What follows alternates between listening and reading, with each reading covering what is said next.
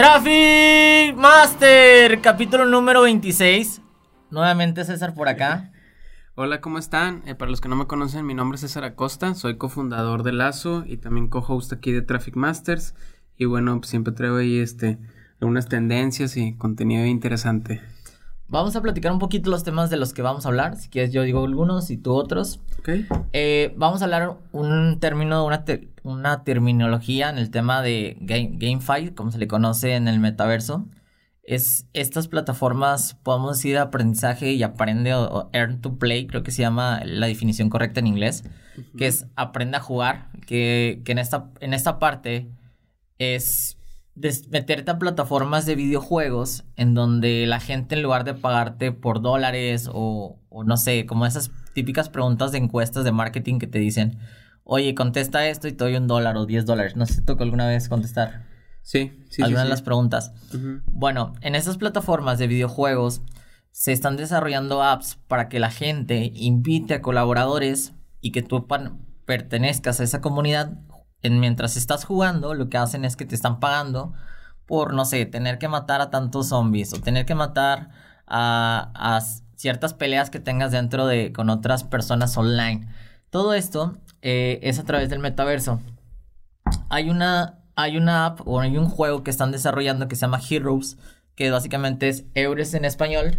Y lo que se trata son como misiones en específico que tú tienes que dar para incluso para entrar te piden que tengas registrada una wallet porque en esa wallet se van a estar pagando pues dependiendo de la moneda que corresponda al videojuego. La más famosa o la más tradicional en este caso es Ethereum, la que he visto en varios videojuegos y este, lo que tú haces como pasar estas misiones, te van pagando por ciertas recompensas que hay dentro del juego. Y lo que haces es que después las puedes canjear con, con otras criptomonedas. No sé si quieras platicar un poquito del videojuego.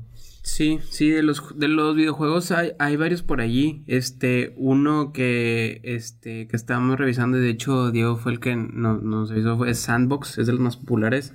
También está eh, Infinity, este, está también Decentraland, Splinterlands, Alien Worlds, and Somnium Space. Entonces, Ah. bueno. ¿sí? Illuvium. Illuvium. Ok, este, se fijan, hay, hay bastantes ahorita proyectos sobre este concepto de earn to play, gana dinero para jugar prácticamente. Entonces, este, digo, está, está muy interesante porque pues realmente se abren bastantes vertientes de la gente que, que le gustan los videojuegos, se quiere dedicar, entonces ya no necesariamente le- tu mamá te va a decir que estás perdiendo el tiempo jugando, ¿no? Sino Sí. realmente ya puedes ganar dinero dependiendo, este, pues qué tan bueno seas y también qué tanto tiempo le dedicas.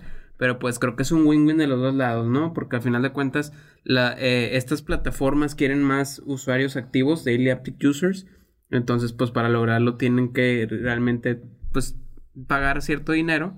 Este, y a final de cuentas, pues tú este, jugando, pues también tienes tus beneficios, ¿no? Sí, normalmente yo creo que las plataformas lo hacen para la, o sea, cuando quieres avanzar, realmente donde ellos ganan es en la compra de las criaturas, o sea, todo el tema de cómo mejorar tu, como lo hacen en el, en el juego de, se me fue el nombre, Fortnite. Fortnite, ajá, que tú compras como la armadura, compras las pistolas. Y el juego es gratis, o sea, Ajá. tú puedes jugar gratis. Normalmente esto, el, el promedio de cada criatura creo que ronda entre 100, 140 dólares. El, el mejoramiento de la criatura que tenga más poder o que tenga más velocidad o que tenga mejores herramientas de, de, en este caso, de armas. Y pues básicamente también premian por cada, no sé, cada bestia que tú matas o cada, este, en este caso, enemigo, misión. Y lo que hace es que te mantengas más tiempo en la, en la plataforma y también ganas por invitar a colaboradores a que se sumen a jugar. Sí, aparte, ahorita que tocabas el punto de Fortnite, es realmente un caso de éxito muy cañón, este, y, y tanto que creció también en pandemia por también todas las colaboraciones, colaboraciones que tienen con, con empresas terceras, ¿no? O sea, está Marvel metido, está Star Wars ahí metido, están, este, bastantes, o sea, personajes donde puedes estar utilizando a Spider-Man, a Batman, a los de Star Wars, bastantes cosas ahí muy, muy padres, entonces... Este, a, a ese nivel es donde ha llegado ahorita, digamos, la, la, la parte del- de los videojuegos. Y este concepto creo que es mucho más redituable que lo que viene siendo como PlayStation o Xbox, ¿no? Que es Sí. el juego de 60 dólares, este, págale y, y pues a lo mejor es una campaña donde pues es una historia padre, pero ya, ahí, ahí, te lo quedas, ¿no? Ya después lo revendes, ese tipo de cosas. Acá realmente es, es cómo poder enganchar a las personas a que estén jugando todo el tiempo y es dar juego gratis y más bien los, las micropagas que te, que te van dando dentro son donde se hacen, están haciendo millonarios, ¿no? De hecho, o sea, el, juego o el tema de los videojuegos donde ellos ganaban era en la venta de copias. O sea, ellos te, te hacían la campaña, la historia que tenías una secuencia de varias misiones. Y esas copias son las que donde ganaba en este caso Microsoft o en este caso Sony con todas las copias de cada videojuego, exclusividades, etcétera, etcétera. Y ahora lo que te venden son las experiencias de los mundos donde la misma gente se esté matando. O sea, como en este caso Call of Duty, que Warzone, de que te ofrecen el mismo mapa, pero ahí lo que te divierte es el tema del social o el network social, que se le puede decir, donde las personas interactúan en vivo, donde estás compitiendo con tus amigos, o sea, todas estas plataformas en línea son las que ya están enganchando a las personas que quieran permanecer en estos juegos y ya no es tanto el, relato, la misión que quieras vivir, ¿no? Sí, sí, sí, totalmente. Creo que con todo lo multijugador y como este concepto creo que le llaman como Battle Royale. Este es los que ahorita están funcionando muy, muy cañón. Pero bueno, vamos con los siguientes temas. Uno de los temas es que M&M lanza su primera colección de moda digital. ¿Qué quiero decir? Pues que es un SIG VR en el cual tú puedes, se llama la moda virtual porque permite a los diseñadores poner a, o sea, tiene como una cantidad de, de enfoques, de diseños, donde todo lo haces virtual. Lo que todavía no me queda claro es, dice, vestir a los avatars. Probablemente son las prendas virtuales tan comunes, debido a los millones de usuarios que demandarán la ropa digital para vestir a sus avatars. Pero esto es de acuerdo a los avatares que tú tienes. O sea, tú cuando entras al metaverso, a través de Facebook creas un avatar. No sé si H&M te puedas comprar tú tu propio, en este caso, tu ropa virtual. O sea, que el monito que estés diseñando le puedas añadir estas cosas virtuales. O ya sea como lo que hablábamos en el podcast pasados, que ya vas a ser como tu, tu mismo físico. Y sobre ese mismo físico se vaya a adaptar este comportamiento a la moda.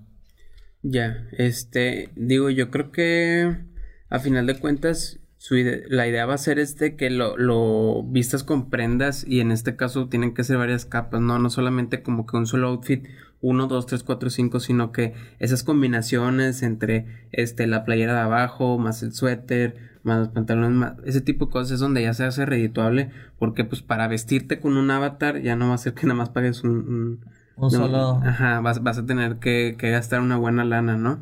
Entonces, pues yo creo que por ahí es donde ahorita lo están explotando, que ya sea que a que seas tu avatar real o que sea muy cartoon o que sea diferente, este, yo creo que ya, ya ahí depende de, de, de cómo vaya evolucionando esta parte, pero no es la primera empresa que se está metiendo a este mundo de, de, de la parte del metaverso con, con ropa virtual, entonces está, está muy interesante. Sí, de hecho hablamos el capítulo anterior de que Walmart ya había entrado a que puedas seleccionar tus productos. Ahora sí. H&M apuesta por lanzar los diseños eh, virtuales para que tú puedas comprar esos productos. De hecho va a estar curioso porque realmente ¿qué estás comprando? O sea, estás comprando la vestimenta dentro del mundo virtual, pero en el mundo físico no tienes nada, o sea... Estás encuadrado en tu cuarto. Literalmente. Pero bueno, esto es esto fue la cadena de ropa Gap que lanzó una, colección de NFTs en Tesos. Entonces sacó esa idea y desarrolló esta compañía HM con ellos para lanzar el proyecto ya ahora sí de tienda virtual dentro de, su del metaverso, ¿no? Sí. Otro de los temas que traes, César, ¿cuál es? Ah, uno que también este, hay interesante de los que investigué, justo con esto que estás hablando ahorita de, de metaverso NFTs, eh, Gary B, Gary Vaynerchuk, este, lanzó un, un restaurante de NFTs. Este, puede sonar algo loco, pero les voy a explicar un poquito cómo funciona. Eh, de la, gente que ya sabe este, y sigue a, Gary Vee, pues él realmente es un, es, un empresario también de, que también ha vendido muchos libros este, que son bestsellers. Y este es, digamos, es alguien que está predicando mucho sobre la parte de NFTs, ¿no? Este, lleva ahí rato diciendo sobre que pues, es el futuro, que, que va a levantar bastante. Y lanzó un proyecto de para levantar la parte de, de los, las, la escena gastronómica que hay en, en, Nueva York.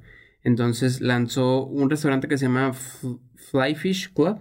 Este uh, llega el próximo año, en el 2023 y se quiere lanzar como el primer restaurante de NFTs, ¿no? Entonces, ¿cómo funciona?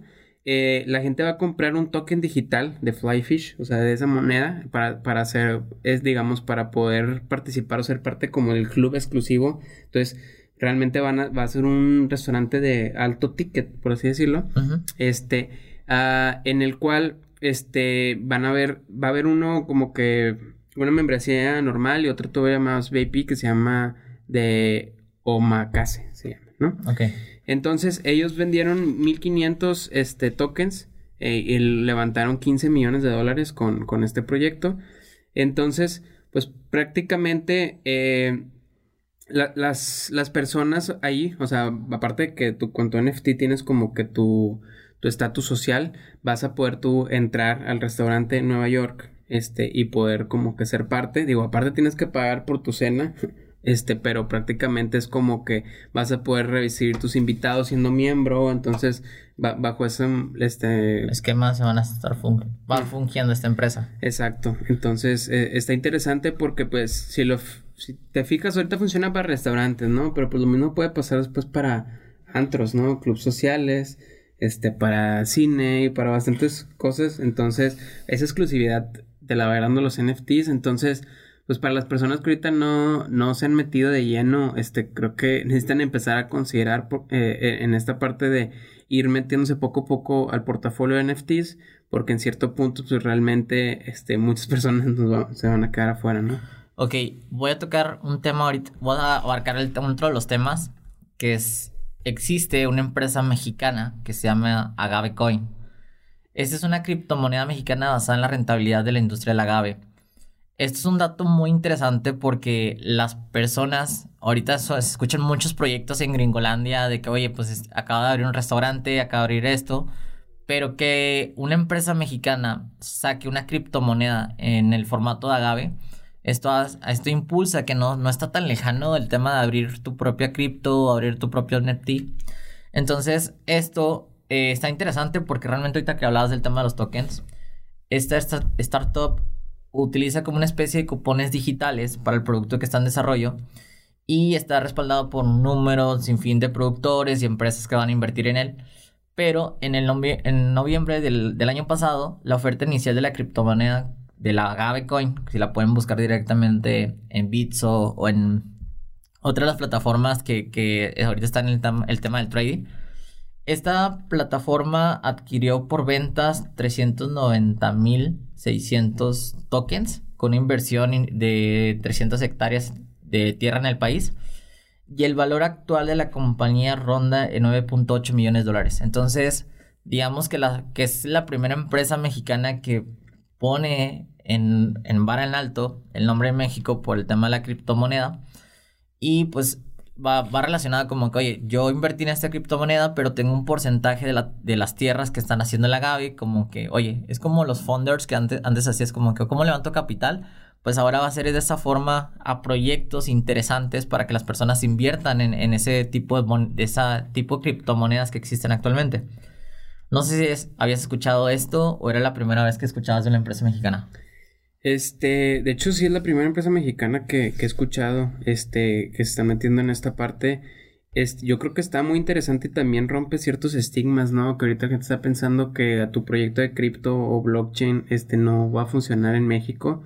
Y, digo, hay mucha discusión, ya no me voy a meter en temas políticos de, de, ahorita cómo, cómo está funcionando este eh, el, el, gobierno de México. Más sin embargo, pues hay ahorita mucha gente que está metiéndole a, a buenos proyectos, ¿no?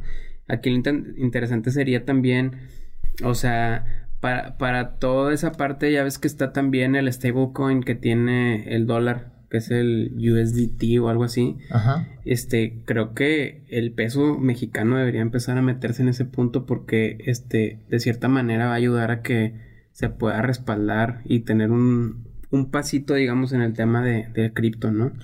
Sí, y otro por si fuera poco, o sea, si hay una persona que de plano dicen, la neta, no sé ni cómo hacerlo, ni qué tipo, de qué cosas venderlo. Ahí les va un artículo que nos, me, dio bastante risa cuando me dijo Diego, güey, mételo en el podcast. Pero hay una TikToker que vendía sus pedos, eh, sus pedos, o sea, en palabras grandes, sus pedos en frascos para ganar dineros. Y ahora esos pedos los está vendiendo a través de NFTs. Entonces, imagínate que una persona, no sé, pones tu pedo en, no sé, 5 cripto de Solana. Entonces, que las personas puedan pagar por esa cosa que no esté, se está riendo chaval, que esa persona pueda pagar por tus pedos y que aparte tengan un valor dentro del, metaverso, pues se me hace interesante. ¿Quién es la persona que está vendiendo sus pedos directamente en, en TikTok, transformándolos en, en NFTs? Es este, Stephanie Mato, es una mujer que realizó su primera aparición pública en un reality show llamado 90 Días Fames. A partir de ahí llegó a muchos seguidores y el costo de los frasquitos ronda, empezó primero vendiéndolos en mil dólares y después de ahí los pasó a, a, ya un formato digital en donde ya fue escalonando su, su producto, pero se nos pareció interesante. Dijimos, hay que meterlo a esto porque si la gente aún no se convence de hay que... que comprar un frasquito. Para que vayan preparando los pedos de NFTs que hizo esta TikToker que están valuados, eh, creo que ahorita están como en dos mil, tres mil dólares eh, directamente.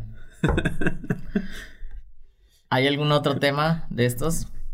Este, así tan locos creo que no. Este, pero hay, otros por aquí también, este, interesantes, este, siguiendo con ese tema de, de cripto, ahorita creo que este, pues como bien saben, yo creo que desde octubre para acá se está moviendo súper rápido. Ahorita que estamos checando todo, este, estamos día con día viendo las tendencias y las cosas nuevas.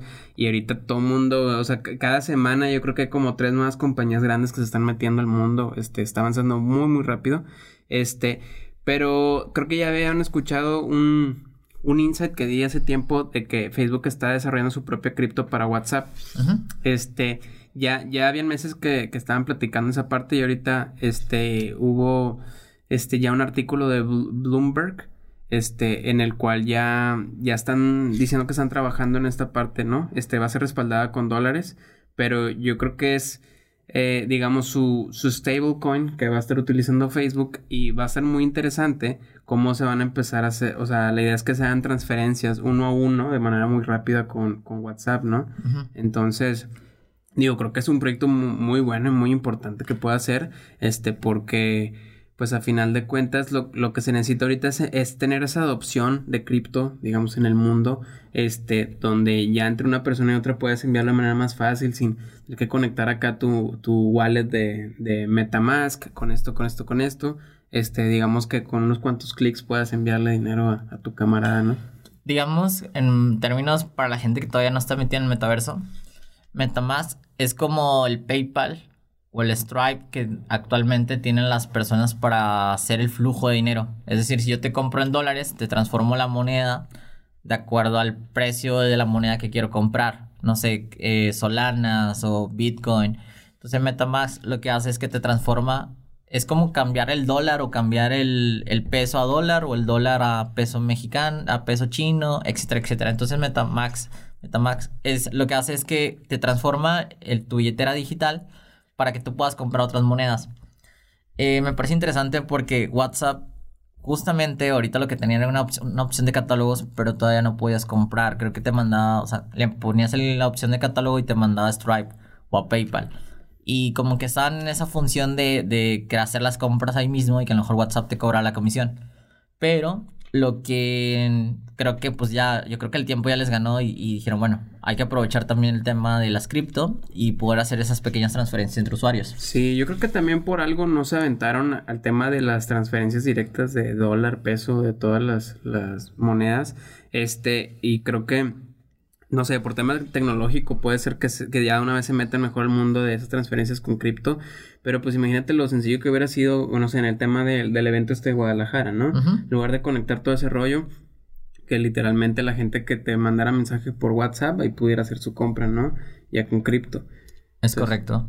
Sí, o sea, agilizar un poquito el, tema de... Sobre todo porque, por ejemplo, las personas aún utilizamos las transferencias y luego le mandamos el comprobante a nuestros clientes o viceversa, que somos proveedores. Entonces, ahora que se puede hacer a través de cripto va a ser muy interesante. Otra de las cosas que también me puso a pensar es que Google compra, se llama Simplify, que es una startup israelí de seguridad en la nube. Esto porque están pasando muchas cosas dentro de Google, de, Google de Google, en donde el, el sistema de información se está filtrando. Por eso es que como que Google siempre ha tenido este problema de ciberseguridad. Desde la parte, desde que tú compras un template para una landing page o, o para una WordPress, que cuando haces tráfico viene tráfico malicioso, dice tráfico malicioso. No sé, son robots que a lo mejor si no pones un captcha, eh, pues te llega cualquier cantidad de bots, ¿no? Entonces, lo que quieren buscar directamente con esta compañía es cuidar un poquito los archivos que tengas en la nube y que ya no sea tanto, o sea, que la ciberseguridad sea más protegida para los usuarios en cuanto a la publicidad. Es una de las cosas que estaban buscando directamente con esta, con esta compañía. Y otro de los temas también es por si las personas eh, aún no se han metido a Google Ads y cómo funciona el algoritmo. Otra de las cosas que, que empezamos a investigar es cómo, cómo vámonos, le voy a poner esa pregunta como viene. Descubre cómo Google sabe de ti y cómo selecciona su publicidad online para los usuarios que quieres llegar. Te voy a explicar desde mi punto de vista, ya tú me dirás cuál es el mejor consejo que les puedo dar, pero Google funciona así como Facebook, tú creas un perfil donde le pones qué edad tienes, cuándo cumples años, este, qué mal, si estoy soltero, si estoy casado, etcétera, etcétera. Tú también a través de Google, Google Ads, este sistema funciona en donde tú haces un correo en Gmail y este correo en Gmail categoriza eh, cuántos años tienes, eh, cuáles son las IP que tú, que tú visitas, eh, en este caso también funciona el segmento de la IP en donde te encuentres, donde estés haciendo, o sea, donde te conectes a tu red de Wi-Fi. Y todas estas configuraciones hacen que, en este caso Google, entienda tu comportamiento en cuanto a visitas, en cuanto al registro de tu IP, de cuántas páginas visitas, de que cuál es tu usuario. Gustos, sí. Ajá, tus gustos. Ubicación. Exacto. Toda esta información que estás llenando a través de Google, pues básicamente tú tienes que voltear a ver cómo configurarla. Les voy a compartir el artículo a los que estén en YouTube para que puedan entrar y vean cuáles son los intereses que se tienen que usar para la publicidad, cuáles son los segmentos que tienes que estar revisando, de cuál es el comportamiento usuario, porque en Facebook es muy fácil, vienes un administrador de anuncios donde las personas eh, te muestran los intereses de las páginas a las que les das like o los comportamientos que tú llenas como perfil, pero para las personas que hacen publicidad se basan solamente en palabras clave. ¿Qué es palabras clave? Básicamente es pones las búsquedas de cómo encontrar tu producto o servicio pero entras en esa competencia de búsquedas y no tanto en la segmentación. Lo que hacen la segmentación es ponen las categorías de que deportes, tal, tal. Pero esas categorías entran más bien para las personas que tienen estas páginas web y categorizan el negocio desde un principio. Y realmente con este reporte que les, que les vamos a dejar en YouTube, te dice cómo es que tú puedes rastrear la actividad de los usuarios para llegarles a un mejor perfil. Sí, aquí yo lo que estaba viendo y lo que me preocupa es lo mismo que pasó con la parte de, de las restricciones con iOS, porque aquí la gente ya puede editar los factores también y decir cuáles cosas quieres que te aparezcan, que no te aparezcan, o, o sí, prácticamente tú poder activar y desactivar los gustos que tiene Google de ti. Y el problema aquí con esto es que puede haber muchas personas que digan, ¿sabes qué? Yo si no quiero, yo quiero desactivar todos los atributos que tiene Google de mí el problema de ella es para cuando empiezas a pautar con, Google Ads, ya no va a ser tan dirigido también los anuncios para esa persona, son anuncios más globales. Y es lo que está pasando ahorita con Facebook, que también, que las campañas también te están costando más, no, están no te están llegando al end user como, como tenías anteriormente, por las mismas opciones de privacidad. Entonces, o sea, sé que es algo que se tiene qué hacer a final de cuentas para estas compañías y, y, Google lo está haciendo abiertamente, este, a diferencia del otro que fue el pedo con Apple, con Facebook, este, más sin embargo no sé ahí, cómo se puede hacer para que no afecte adelante si, si además de cuentas ya ahorita el costo por clic en Google Ads está muy caro, ¿no? Este, que pueda estar más caro porque ya, ya no estás targeteando directamente a la persona, ¿no? Porque a esa persona le interesaba fitness y ya ahorita lo desactivó, ¿no? Sí, ahorita lo que está pasando es que todas las páginas están pidiendo el tema de la privacidad y que acepte las cookies directamente, cuando realmente antes pues le ponías acepto más sin revisarlo y se quedaba registrada. Esto aunque vuelvas a entrar te vuelve a aparecer este anuncio de privacidad, pero más que eso es porque las personas quieren sacar la mejor segmentación de cuántas IPs visitas durante el día, de cuántas, cuántas páginas visitas durante el día con tu IP. Entonces, estos reportes te van a servir como para tener una guía de cuál es tu realmente tu público ideal, ¿no? Este, sobre todo para esas personas que todavía siguen con el tema de competencias palabras clave. Yo creo que esto ya va a quedar atrás si no haces una buena segmentación en cuanto al diseño de tu campaña. ¿Cuál es el otro tema de los que traemos, César? Eh, digo, creo que el último que teníamos por aquí. Era el de la guía, ¿no? Sí, el de las guías de Instagram. ¿Cómo funcionan estas guías? Platícanos un poquito. Ah, digo, por lo poco que vi, la gente que utiliza la, la, parte de las guías, este, ah, no sé si han, lo han visto, lo han utilizado, pero prácticamente tú puedes tus publicaciones, reels, videos o carruseles, englobarlos como en, en, una pequeña guía dentro de, de, tu profile. Entonces, este, ya, ya puedes separar en diferentes categorías, ¿no? Guías por campaña eh, o guías por, por series, ¿no? Entonces, este, creo que se, se, pone como interesante para la gente con el perfil personal, este, cómo lo puedes categorizar. Entonces, este, digo, no sé, no sé si tú tienes alguna guía o algo así en, tu perfil, este, no, no sé realmente, creo que orgánicamente no, realmente no, no es como que te lleguen, es otro, otro canal o vía para que te lleguen. Simplemente es como para tener más organizado, digamos, tu perfil, ¿no? Es más que todo, por ejemplo, cuando en Facebook funcionaban los me gustas y se te quedan los registros de actividad. En este caso, tú guardas las publicaciones por categoría. Es decir, esto es de marketing digital y esto lo quiero guardar. Porque, es de contenido de valor, esto es de... Porque no sé si te tocó, pero la gente guardaba las publicaciones, pero luego era un pedo en encontrarlas. Que lo que te está ayudando en este caso Instagram es que guardes eh, tus categorías, más bien tus publicaciones en cada categoría que tú quieras desear. Y de hecho, yo creo que lo hacen también porque en algún momento en el Ads Manager van a ampliar. Anteriormente era como personas que interactuaron en Instagram durante los 30 días o 365 días. Personas que, ahora está, personas que te mandan mensaje o personas que comentaron en tu última publicación. Personas que han guardado tu publicación. Entonces yo creo que estas guías te van a servir también para la parte de retargeting, para que las personas puedan guardar sus publicaciones y que quede ese registro de actividad de las cosas que han guardado por categoría de guías y a lo mejor llegar con, ese retargeting que todos estamos buscando, ¿no? Sí. Como quiera les vamos a mandar el ejemplo, esto, Baru, si quieres mandar eh, una captura de cómo funcionan las guías para que la gente también que no sepa cómo utilizarlas, eh, las pueda ver un, ejemplo de cómo se utiliza orgánicamente, ¿no? Sí. Vamos a tener un evento en Guadalajara este 28 de enero en el búnker sinergético. Todas las personas que no han sabido todavía del evento, por favor inscríbanse. Ya nos quedan 12 lugares. Va a estar muy interesante. Eh, traemos todo el tema de tendencias, traemos todo el tema funcional. Nosotros cada vez estamos bajando aplicaciones. Este, mejor manera de comprar NFTs. Uh, OpenSea, ¿no? Y también está Bebe, pero Bebe todavía no tiene el cashback. Ok, Bebe no. Este, sí, yo sé que está OpenSea. ¿Y cuál otro dijiste? Rarible. ¿Cómo se pronuncia eso?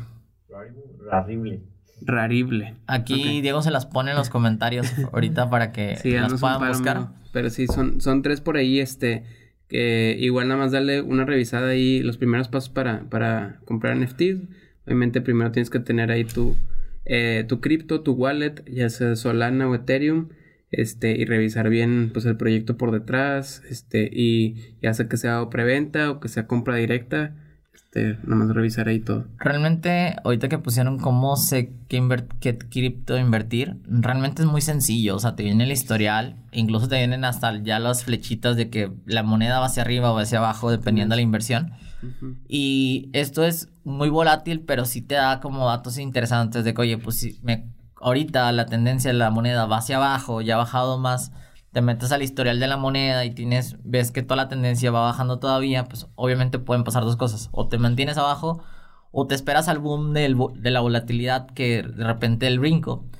Sin embargo, yo lo que he hecho, tanto Diego, César y yo, hemos estado metiéndonos a canales de personas que ya se están dedicando a full al tema de, de las cripto y que dicen, ¿sabes qué? Pues en esta semana se espera que en este caso el Bitcoin siga bajando o siga subiendo.